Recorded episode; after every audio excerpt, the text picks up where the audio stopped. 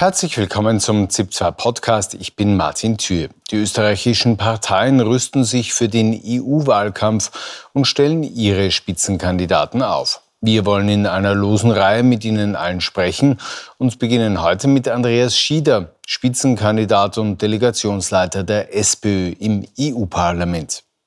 Herr Abgeordneter, äh, die Haltung der SPÖ im äh, Konflikt im Nahen Osten wird gerade intensiv in Österreich diskutiert. Der SPÖ-Chef Andreas Babler kritisiert, dass Österreich der UN-Resolution für humanitäre Waffenruhe nicht zugestimmt habe. Er hat heute auch Unterstützung von Ex-Bundespräsident Heinz Fischer bekommen.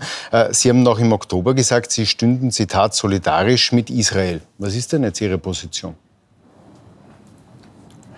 Ich glaube, Herr Thür, da ist auch gar kein Widerspruch zwischen diesen beiden Positionen. Denn äh, man muss äh, die Sachen auch, glaube ich, genau dort verorten, wo sie sind. Man muss solidarisch äh, mit Israel sein. Man muss solidarisch sein mit jenen Leuten in Israel, die auch traumatisiert sind von diesen Ereignissen am 7. Oktober und weiterhin auch täglich von äh, Raketen der Hamas äh, attackiert werden. Und man muss aber als Mensch genauso auch empathisch und betroffen sein von dem Leid der Zivilbevölkerung im Gazastreifen, von dem Leid der Palästinenserinnen und Palästinenser. Gerade als Sozialdemokrat entscheidet man nicht, bin ich da oder dort. Als Sozialdemokrat ist man auf Seiten der Menschen und zwar auf jener Menschen, die Unterstützung und Hilfe brauchen. Ja, aber Unterstützung und äh, brauchen vielleicht auch die Geiseln, die zurzeit irgendwo in den Tunneln der Hamas sitzen. Und diese UN und diese UN-Resolution hat die äh, Angriffe der Hamas oder die äh, Hamas so nicht genannt. Ist es nicht legitim, dass Israel diese Menschen zurückholen will, auch mit Waffengewalt?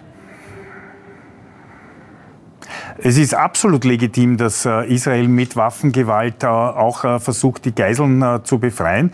Das ist ja auch nicht der Diskussionspunkt, sondern der Diskussionspunkt jetzt gerade ist auch, wie kann man eine Feuerpause so organisieren, dass Hilfsgüter an die Zivilbevölkerung, an die palästinensische Zivilbevölkerung auch gebracht werden. Aber Ihre Frage zielt auf eines ab und da haben Sie auch vollkommen recht. Die Hamas, die Terrorschlechter der Hamas haben es in ihrer Hand, diesen Krieg sofort zu beenden, indem sie alle Geiseln freilassen. Äh, das ist äh, das große Ziel und das ist auch ein großes humanitäres Ziel, dass die Geiseln freigelassen werden, aber auch meiner Meinung nach, dass die Palästinenserinnen und Palästinenser von dieser Terrorregierung, die sie durch die Hamas bekommen haben, ebenfalls befreit werden. Ich kenne viele Leute, die ebenfalls auch äh, unter dieser Hamas-Regierung oder Verwaltung oder dem Terror eben ebenfalls leiden. Das, äh, da darf man nicht wegsehen, da muss man auch dorthin schauen. Aber der Präsident der israelitischen Kultusgemeinde sieht die Position der SPÖ deutlich kritischer, äh, sieht eine, Zitat, Täter-Opfer-Umkehr Umkehr, äh, und Andreas Babler müsse, Zitat, seinen Kompass neu kalibrieren. Verrennt sich die SPÖ da? Na, gar nicht. Und ich glaube, wenn Sie meine Reden zu dem Thema sich äh, angehört haben und auch wenn wir jetzt gerade diskutieren, dann ist es ja genau auch das, äh, was auch der Präsident der Kultusgemeinde angesprochen hat, was mir viele äh, jüdische Österreicherinnen und Österreicher ebenfalls gesagt haben, die nämlich mitfühlen, die viele Freunde, die ich in Israel habe, sagen, aber auch äh, viele Menschen, die eben auch sehen, wie sehr auch äh, äh, palästinensische Bevölkerung nicht nur durch den Militärattacken, sondern auch durch den Hamas-Terror leiden. Daher, ich glaube, als Sozialdemokrat äh, muss man sich nicht, kann man nicht einleiden gegen das andere abtauschen, sondern es geht darum, eine Perspektive zu entwickeln, wie es Frieden in der Region geben kann. Und Frieden in dieser Region kann es nur geben, wenn, eine, wenn ein Waffenstillstand, wenn ein Ende der, der Kampfhandlung durch Freilassung der Geiseln gegeben ist, äh, wenn die Hamas besiegt ist und wenn wir dann an einer Zwei-Staaten-Lösung ernsthaft arbeiten können.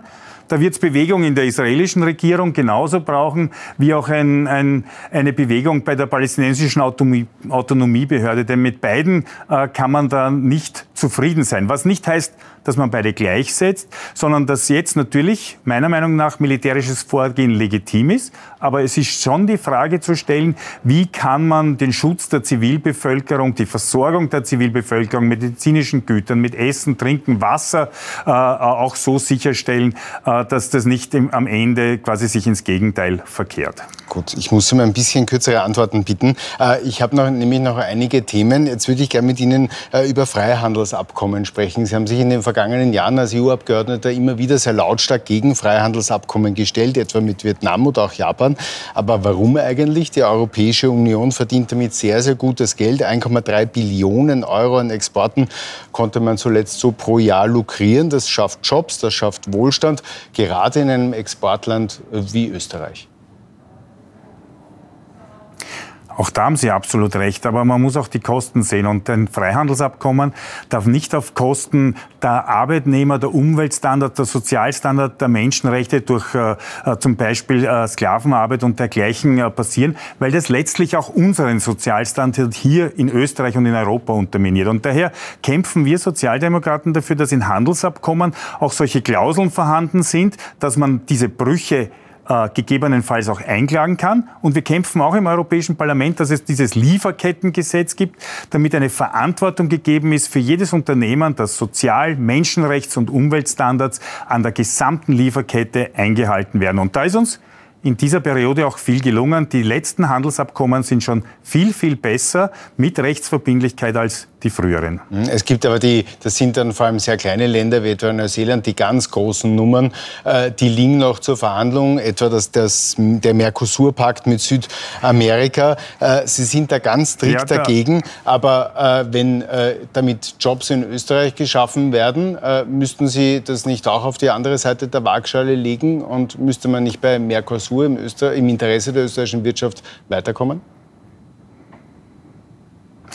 Äh, auch ein Mercosur-Abkommen wird nur dann zum Vorteil der österreichischen Wirtschaft sein, wenn nicht unsere Standards unterlaufen werden können. Und da muss ich Ihnen widersprechen, was Sie gesagt haben, dass Neuseeland nur so ein kleines Land ist. Denn äh, es ist schon so, dass dieses Handelsabkommen jetzt auch die Vorlage für alle Verhandlungen für weitere Handelsabkommen sein wird.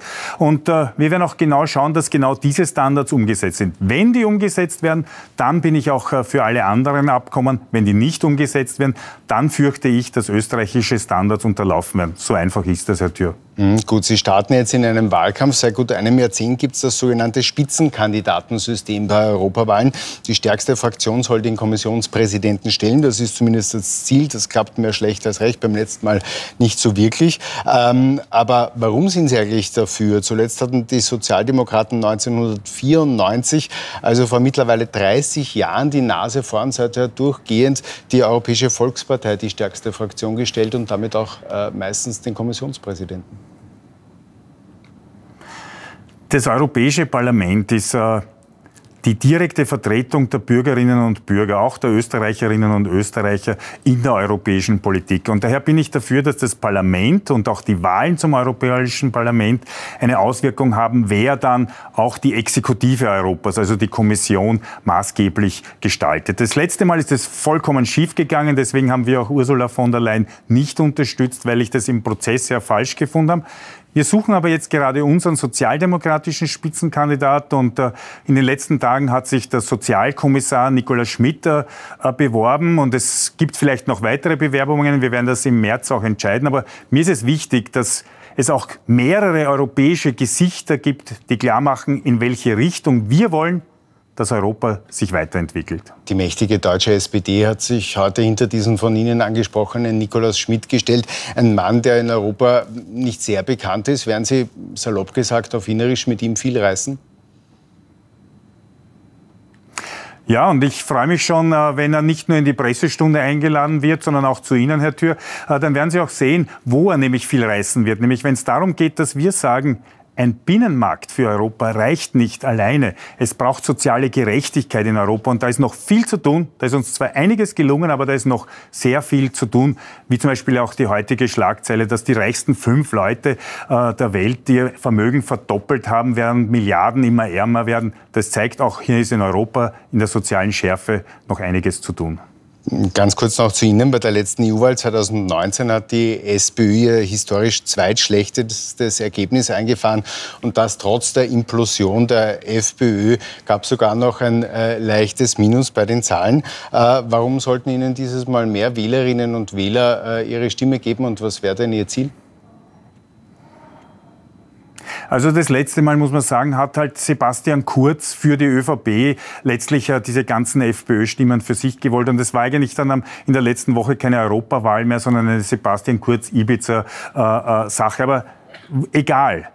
Ich möchte die Stimmen äh, der Österreicherinnen und Österreicher holen, nämlich für das, wofür ich stehe, nämlich für ein Europa, das besser sein kann, als es jetzt ist. Ja, ich bin für Europa, ich bin glühender Europäer, aber ich glaube, wir können das noch viel, viel besser machen, nämlich sozial gerechter machen. Und das ist die Aufgabe, die auch vielen Österreicherinnen und Österreichern ein Anliegen ist. Gerade okay, jetzt sehen wir, machen wir es einfach 23,9 Prozent. 23,9 Prozent waren es beim letzten Mal.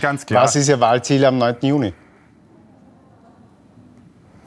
Ich werde mich jetzt nicht mit Ihnen auf ein Prozentspielchen einlassen, aber Sie haben in Ihrem Beitrag ja eh schon mein Statement dazu gehabt, nämlich zu zeigen, dass die Sozialdemokratie Führung übernehmen kann, dass die Sozialdemokratie gewinnen kann. Aber auch zu zeigen, dass Österreich wieder Hoffnung hat, nämlich durch eine starke Mitte, eine sozial gerechte Mitte, durch eine starke SPÖ. Aber gewinnen heißt, Sie wollen Erster werden oder Sie wollen dazu gewinnen? Natürlich, natürlich. Ich meine, wie definieren Sie sonst gewinnen? Also Sie wollen Erster werden. Herr Schieder, vielen Dank für das Gespräch und alles Gute nach Straßburg.